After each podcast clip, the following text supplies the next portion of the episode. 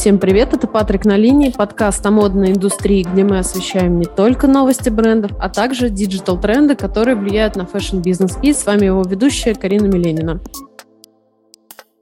А, друзья, мы с вами очень много говорим а, про моду, про тренды моды, но в основном мы всегда обсуждаем именно мужскую моду, женскую моду, и очень-очень редко мы говорим про детскую моду. И сегодня я пригласила специально к себе Жанну Казанскую. Она нам расскажет вообще в принципе о том, как э, построить детский fashion-бренд. Жанна, привет. Привет, Карин. Здравствуйте. Прежде всего, расскажи, пожалуйста, нашим слушателям немного о себе, кто ты и чем ты занимаешься. А, так, ну, я Жанна Казанская, я предприниматель уже с э, большим стажем. А, в основном все мои проекты связаны с детским направлением. Это детские сады, школы. И вот буквально два года назад я задумала такую историю, связанную с э, детской одеждой. На самом деле она у меня родилась а, благодаря тому, что я была беременна своего пятого ребенка, это была девочка, и есть. И вот во время беременности я вспомнила, во мне, так сказать, скрылась мечта моего детства, ту, которую я, видимо, забыла уже давным-давно. Это мечта а, создавать, э, создавать красивые модели красивые платья, красивую одежду. И это все было не просто так, потому что я э, росла, все, все мое детство проходило на, за наблюдением моей мамы, которая работала в тоже в индустрии, в модной, так сказать, индустрии, если можно так выразить, на тот момент, это были 80-е годы. И она постоянно что-то рисовала, создавала, конструировала, шила сама. Мы с ней с удовольствием создавали придумывали одежду для моих кукол. Ну, то есть вот, вот эти все воспоминания э, во мне э, так, ну, возродились, и я почему-то решила, что я могу попробовать придумать э, такую маленькую капсулу, маленькую линию, которую бы я бы э, непосредственно уже протестировала бы среди своей целевой аудитории, которая была у меня буквально под рукой. Да? Это, это все детишки, которые ходят к нам в детские сады, школы. И я нашла людей, которые помогли мне мои идеи, так сказать, ре- реализовать жизнь, потому что у меня нет специального образования, да, а, но я могу так э, без скромности сказать, что я неплохой предприниматель. И я знаю, собственно, если когда ты создаешь какую-то идею и бренд, ты должна понимать, а кому, этот, кому эта идея, кому, кому этот продукт или услугу ты продашь. Ну, собственно, вот э, я придумала некоторые модели, мы отшили несколько образцов, мне они не понравились, как, как, какие-то какие понравились, то, что понравились, мы из них сделали капсулу, я сделала корнер в детских садах, представив а, там, если не изменяет память, то где-то было 20 моделей, 20 платьев. И, и для мальчиков тоже, конечно, было, но в основном для девочек. И э, ты знаешь, за месяц эти платья, это был ноябрь, за месяц платья просто продались и мне пришлось дошивать. Я понимала, что, ну, окей, значит, мой вкус, он э, не только мой вкус, он еще кому-то нравится, потому что mm-hmm. мне важно не быть самодуром, а понимать, что э, та идея или там те продукты или услуги, которые я придумываю, она также будет востребована не только в моем понимании, но и в понимании, желании э, там, потребителя. Вот. Но это был такой для меня звоночек. Я подумала, что окей, значит, я буду идти дальше и буду пробовать. А в чем вообще само по себе отличие детской моды от, а, там, я не знаю, взрослой? Вообще, в принципе, в чем отличие там детской одежды от взрослой? Ну, смотря с какой точки зрения мы смотрим. Если мы смотрим с точки зрения производителя, да, то есть вот э, человека, который создает, то отличия, они колоссальные. Почему? Потому что э, вложений в детскую моду гораздо больше, в отличие от женской моды. Почему? Потому что там э, в детской моде обязательно требуется сертификация, там размерный ряд не три, не три размерных ряда, это не а, S, э, M и L, да, а там порядка, ну, в среднем 10 размерных рядов, да, там с 98 до 140, 142, а то и выше, потому что сейчас дети немножко другой конфигурации. Даже хотя бы из-за этого это гораздо сложнее. Ну и плюс к тому, что э, все ткани, вся фурнитура, которая подбирается в детскую одежду, должна быть протестирована, проверена. Мало того, что должна пройти всю сертификацию, это не, не быстрый процесс. А, ну и плюс она должна быть, знаете, такая useful, потому что я за то, что э, я не у нас не масс-маркет, да, а масс-маркет это, это быстрый, быстрый fashion, который mm-hmm. ты покупаешь постоянно, да, то есть купил, у тебя износ буквально там до максимум две стирки, и все, ты эту вещь выбрасываешь, идешь дальше, даже в тот же магазин и покупаешь еще ну, да, такую вещь. Не жалко было, грубо говоря. Ну, то смотри, а, в итоге, получается, я смотрела какие-то исследования, вот на масс-маркете, если ты покупаешь одну вещь, вот, например, у нас, да, э, э, ты купил там платье, это платье прослужит тебе несколько а, сезонов, пока ребенок растет, да, а дальше ты можешь его передать там, по наследству или кому-то отдать. Как это делают э, большие бренды, да? Mm-hmm. У них э, процент износа, э, он очень низок. Я за то, чтобы э, этот вот подбор всей фурнитуры и ткани был э, настолько правильный, да, чтобы это было настолько хорошее качество, чтобы одежда передавалась, да, то, что она после второй, третьей, четвертой, десятой стирки не превращалась в тряпку, которую легче выбросить. Поэтому здесь, конечно, это все гораздо сложнее потому что женщина чаще меняет себе одежду, да, а детям, ну, они, э, я за то, чтобы менялась одежда, когда они растут, но не захламлять шкаф, э, не захламлять их там гардероб одежды не нужно.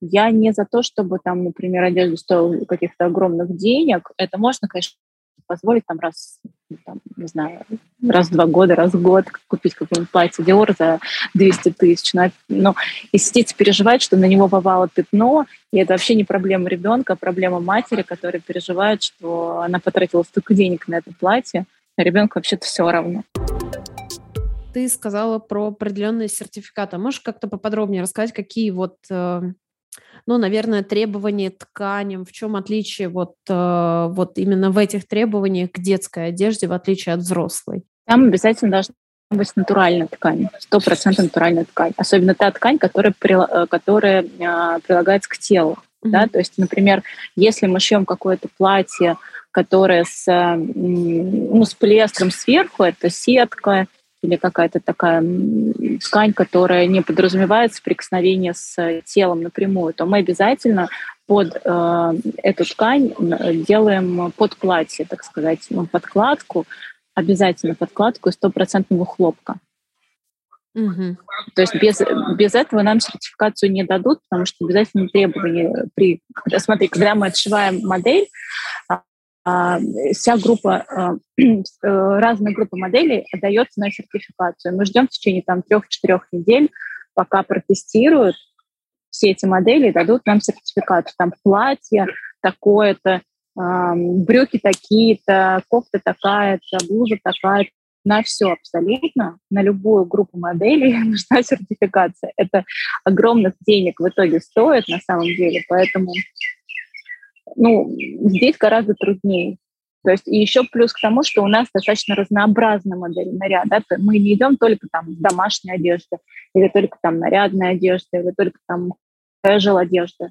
У нас она разнообразна. Поэтому здесь, если ты хочешь сделать такой, как я хочу сделать, такой мировой известный бренд, то мне нужно быть в разных категориях. Здесь э, вложений гораздо больше.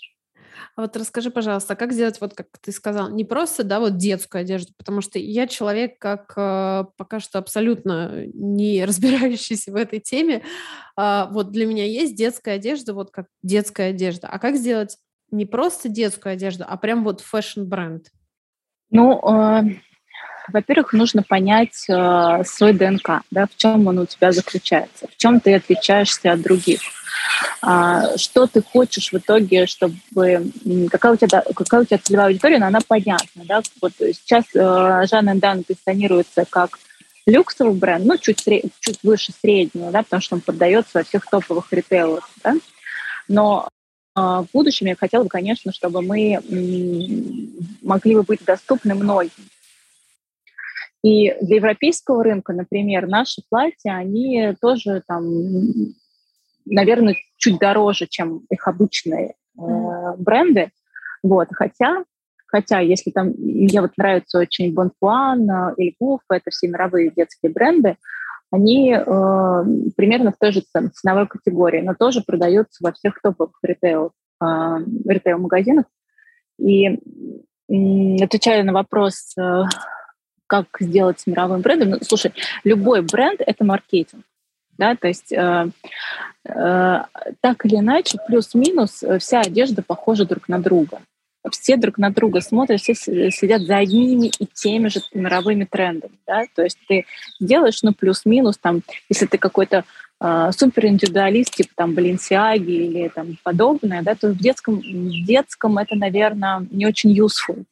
Поэтому здесь все, все дело в маркетинге. Вот сколько ты будешь вкладывать в маркетинг на протяжении нескольких лет, столько твой бренд будет стоить, да, там, через какое-то количество времени. Плюс Здесь, конечно, нужно правильно простраивать свою стратегию продвижения на зарубежные рынки. Здесь тоже не очень просто, потому что э, все опирается в логистику. А, если ты хочешь продаваться в Америке, в Европе, в Азии, да, то ты не можешь быть, производство не может быть в России, потому что логистика убивает все. Это, во-первых, и э, сто, на стоимость будет влиять, и плюс еще на сроки. Но тут в основном стоимость. Поэтому здесь нужно задумываться о том, чтобы производство находилось где-то либо в Европе, вот э, сейчас я рассматриваю Лат, э, Латвию, потому что там говорят, что очень хорошее производство, у нас там есть несколько уже э, контактов, ну и Китай. Китай — это самая всемирная доступная история.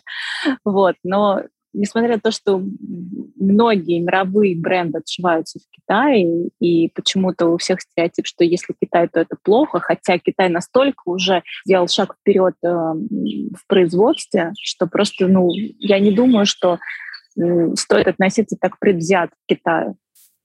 Мне кажется, пока мы я смотрю в 2022 Китай уже живет в 3022, потому что действительно, да. как они шагают вперед, это ну прям стоит это... восхищения. Это абсолютно так и есть, поэтому, знаешь, вот эти вот, э, если ты знаешь, костюмы Бриони, да, у них там есть определенная своя э, строчка. Так они эту строчку, а эта строчка ручная. Они каждый костюм да, вот обрабатывают внутренней строчкой вручную. Так что сделали китайцы? Они создали таких машин и роботов, которые делают эту строчку, и она вообще не отличается от ручной. Понимаешь? То есть э, они создают те вещи, которые, во-первых, при массовом э, там, производстве будут гораздо дешевле, а во-вторых, но сейчас ручной труд, вот я, я не знаю, вот мне очень сложно найти грамотных э, портных. Очень сложно. Сейчас в портные очень мало кто идет.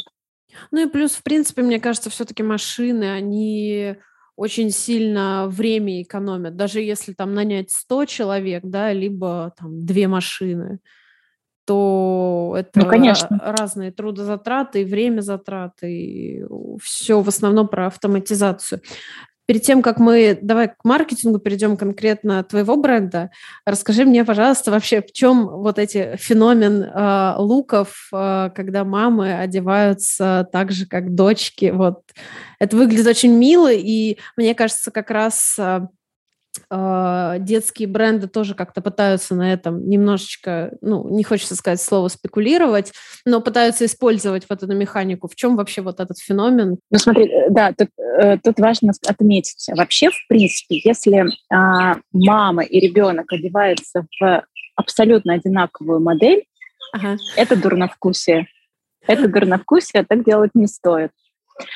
А, я понимаю, что хочется, да, вот быть такой, смотреть на мини-версию себя. Но с точки зрения стиля, с точки зрения моды, это не совсем правильно. Гораздо круче, когда ты с дочерью одета в одном стиле. Да? Или, например, э, какой-то элемент э, одной и той же там модели, да, там, ты в платье, а дочка такого, такой же ткани в рубашке, блузе. Это окей. Но абсолютно идентичная модель — это неправильно. Но это не очень хорошо. Ну, с точки зрения, как я уже сказала, там, стиля. Вот. Гораздо круче, когда, когда одеты вот в одном стиле мать и дочь. Это, это клево. Почему это э, почему, э, как ты сказал, спекулируют? На самом деле не спекулируют, это такой запрос от родителей. Вот, например, э, я, эм, мы часто общаемся с продавцами из ЦУМа, которые продают нашу одежду, да, и у них практически в каждом фидбэке от клиента, что мамы ищут похожую модель. Вот они купили что-то в Баленсиаге там, или в Шанеле, или еще где-то, и они хотят, чтобы дочь оделась вот примерно так же. Но, как известно, Шанель не шьет детскую одежду. Ну да. да? Но по, поскольку Шанель а, одна из тех, а, а, из тех дизайнеров, которые воодушевляют меня тоже, потому что я знаю всю ее историю, мне очень нравится Пит, и э, мне, когда я, э, когда я пошила несколько костюмов э, и жакетов в стиле Шанель для девочек, это вообще показалось бомбически круто. Знаешь, вот и это вот действительно, как сказать, такое, такой стиль, он, с одной стороны, не делает э, маленькую девочку такой взрослой тетей, да, но, mm-hmm. с другой стороны, делает ее настолько такой ну, утонченной, какой-то эстетичной. Ну, то есть вот, вот это вот все, вся эта вот эстетика Шанель, она, когда ты видишь на маленькой девочке, она очень круто смотрится.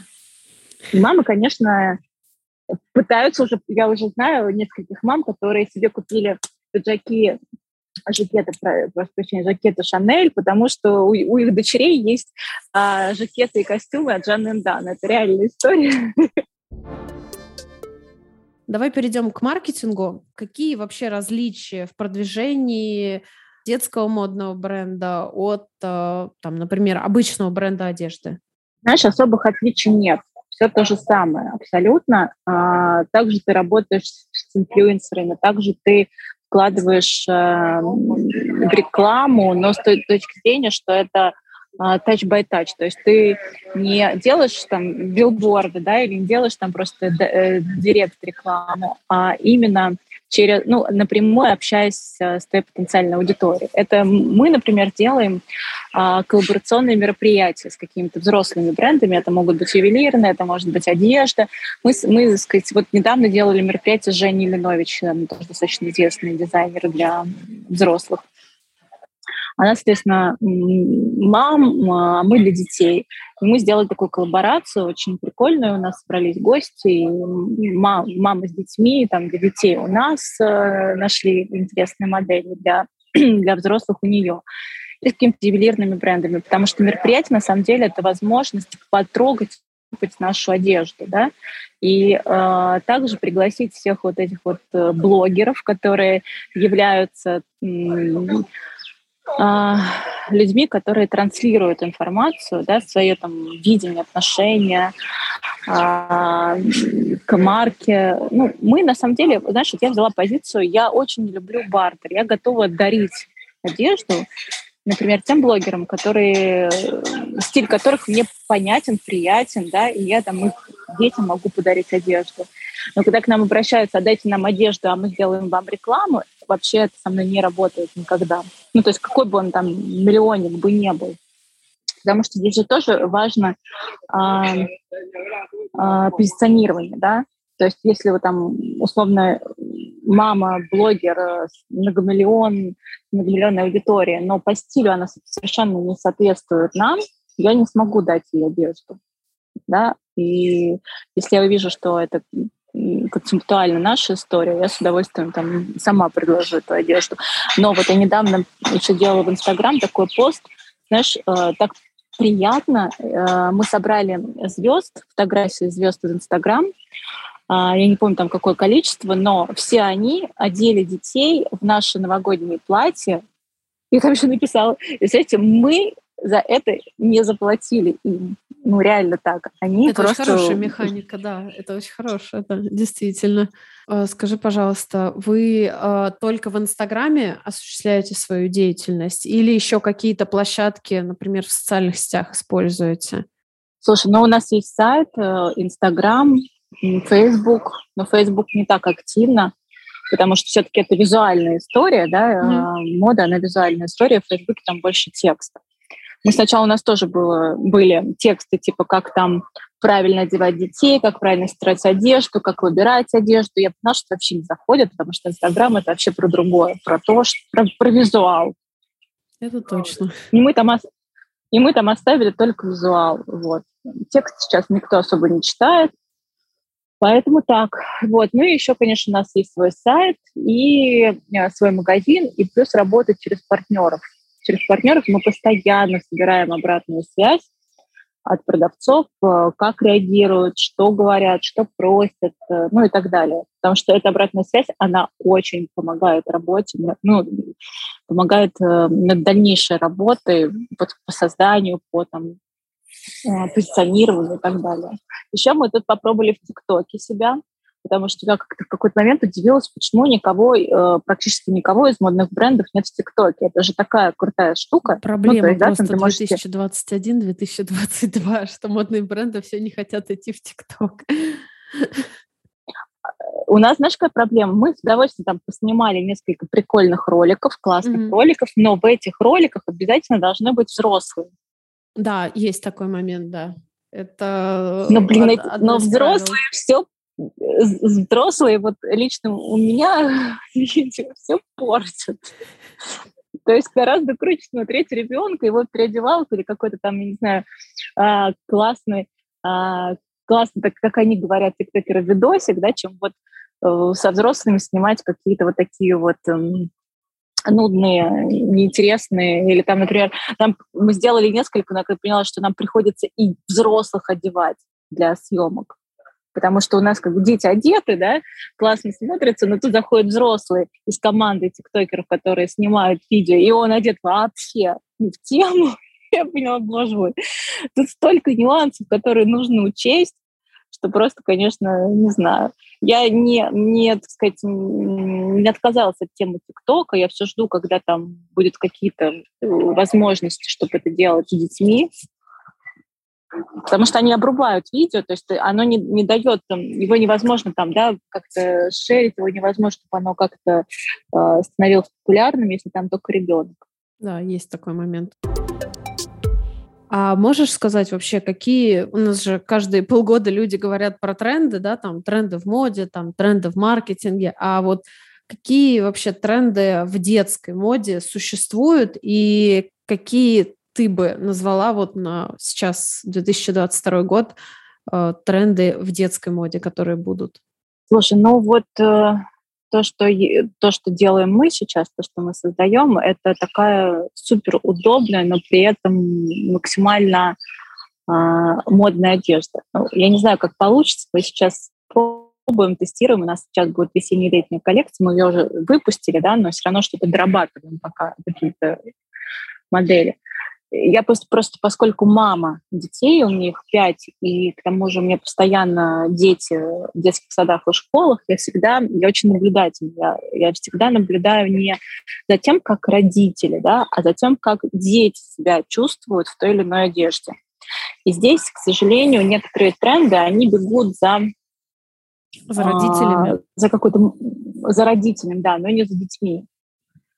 И э, если скажу я, что я не слежу за трендами в детской моде, это, наверное, не очень правильно, но я скорее иду и наблюдаю за детьми, как они носят, как им, какой одежде им комфортно, как они себя чувствуют в тех или иных брюках, или в блузе, или в кофте, или в пальто, или в э, жакете, ну, не знаю, да, вот я смотрю и понимаю, ага, вот это вот круто. Здесь мы добавим просто э, клевых цветов, да, не вот этих вырви глаз, а именно, а, а именно классных, таких пастельных, да, возможно, где-то ярких, но это, чтобы это не было а там, я не знаю... Ярко-розовый. Э, ну да, да, да, вот эта вся история. Потому что, как известно, э, вкус воспитывается с детства. И то, что мы даем детям смотреть, то, во что мы их одеваем, пока у нас есть такая возможность, потому что с 10 лет у них начинается да, там, самоидентификация, они уже сами выбирают себе одежду, но, по крайней мере, вот этот период, пока у нас есть возможность одевать их, да, показывать, что хорошо, что плохо, что стильно, что не стильно, что, что с чем мэчится, это важно делать с самого рождения. И также я вот и говорю многим родителям, не водите детей на дурные спектакли, которые там дурно, ну, дурновкусие какое-то, не водите на выставки, которые... Это все воспитывает вкус ребенка, в том числе одежда. Почему сейчас очень много популярна история про, э, про стилистов? Потому что нас, к сожалению, вот наше поколение, да, там никто не учил одеваться. Да, к ну, плюс, конечно, время было, время плюс еще было, конечно же, другое, не то, что сейчас. Но э, если посмотреть, вот действительно там есть возможность у женщины купить себе дорогую одежду, но это так мэчится ужасно иногда думаешь, ну, боже мой, ну, действительно, вот вовремя не научилась, да, и сейчас э, профессия стилиста очень востребована, потому что они идут учиться и сейчас научают многих взрослых женщин правильно одеваться. А если мы это будем делать с детства, это будет гораздо эффективнее. Жан, последний вопрос, на самом деле, уже от меня. Я его задаю, кстати, в этом сезоне уже не первый раз, потому что ко мне приходят э, очень вдохнов... ну, без вообще, без задней мысли, очень вдохновляющая женщина. Расскажите, пожалуйста, как вообще сочетаете вы предпринимательство, а, возможно, какую-то личную жизнь и пятерых детей? Как вообще вот все вот это вот сочетать и, ну, и не сойти с ума, если можно так сказать? А, слушай, ну смотри, ну, конечно, к этому нужно прийти. Это не дается там с рождения, да, это нужно понять и определить, определить для себя, ты про что в этой жизни и что ты хочешь в этой жизни. В первую очередь ты сама. Когда я пришла к этому пониманию и поняла, что я не я же мать, а я вполне себе могу делать классные проекты их реализовывать, я честно ответила себе на вопрос. Окей, дети, я работающая мама, и я получаю от этого кайф. Я знаю, что если я буду счастлива в своем деле, то вы будете обязательно счастливы тоже, потому что у нас идет счастье не от детей к родителям, а от родителей к детям. Поэтому если я ловлю кайф от того, что я делаю, и абсолютно гармонично и счастливо себя чувствую, то я думаю, да, так думаю о соответственно. Но еще, так, э, если вкратце, то это правильное планирование, правильное делегирование, приоритетность, ну и я ловлю кайф от всего того, что происходит. Даже, конечно, тогда, когда сложно, когда, когда у меня трое маленьких детей совсем, и когда они э, все соки выпивают, я понимаю, что окей, вот сейчас я с вами, но беру обязательно такой тайм-аут для себя раз в месяц обязательно на 2-3 дня куда-нибудь уезжаю одна, и такое не очень сейчас уже модное слово, в ресурс захожу. Ну, это, это, это мое ресурсное состояние, когда я набираю сил самостоятельно, то есть когда меня никто не дергает, когда я могу подумать, почитать, поразмышлять. А, когда ты многое даешь, тебе нужно понять, где ты, а, где ты возьмешь. Да? Дети, хотя ну, многие думают, что дети дают. Дети дают, дети не обузы никогда. Они, наоборот, тебе дают крылья. Но для того, чтобы ты могла давать им возможность наслаждаться этой жизнью, ты должна не, не быть мамой Грымзой, не должна там, быть вечно уставшей. Ну, то есть находить, находить то место, тот способ, э, при котором ты наполняешься, как сосуд правильный такой. Я, знаешь, я уже боюсь говорить вот эти вот ресурсы, энергии, энергии потому что настолько все уже, настолько все это опошлили, вот эти все слова, хотя они нормальные, они имеют место быть, а их по-другому никак не назовешь, но, к сожалению, есть люди, которые эти слова уже опошлили. Надеюсь, придумаем какое-то другое определение всему этому. 2021 год мы завершили выпуском об устойчивом развитии, который мы записали с Ольгой Штейнберг. Кстати, можете его послушать, он уже есть на всех платформах. И в 2022 году мы продолжим освещать новости об устойчивом развитии. И начнем как раз э, с такой новости, что американский бренд одежды Патагония начал сотрудничество с корейским производителем Samsung. Внимание обоих брендов направлено на микропластик, выделяемый при стирке синтетического текстиля. Кстати, в Samsung отмечают, что появление дополнительных фильтров и мешков для стирки — это лишь начало огромной работы по сокращению количества микропластика. Подробнее вы сможете прочитать в ссылочке в описании описании. В Нью-Йорке был обнародован законопроект об устойчивости моды и социальной ответственности фэшн-брендов. Если он будет принят, то Нью-Йорк станет первым штатом, где на законодательном уровне крупнейшие модные компании будут привлекаться к ответственности за свою роль в системе изменения климата. Давайте пройдемся по некоторым пунктам.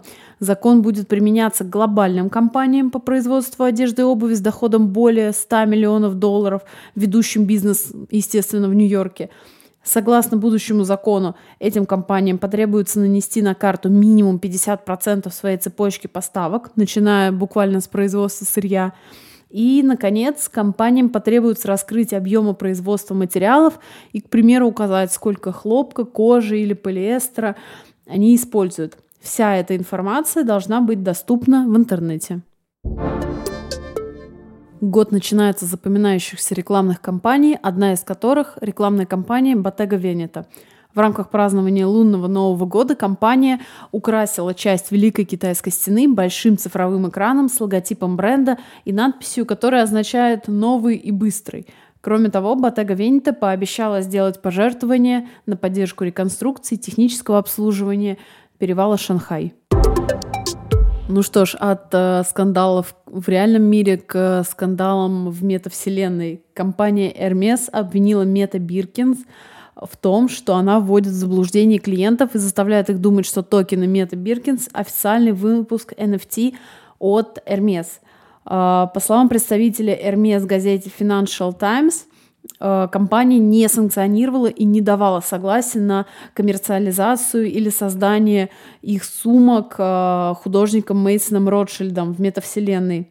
Собственно, это поддельные NFT, и они нарушают интеллектуальную собственность и права на товарный знак. Вот так вот мы только входим в метавселенную, а уже ее нужно регулировать.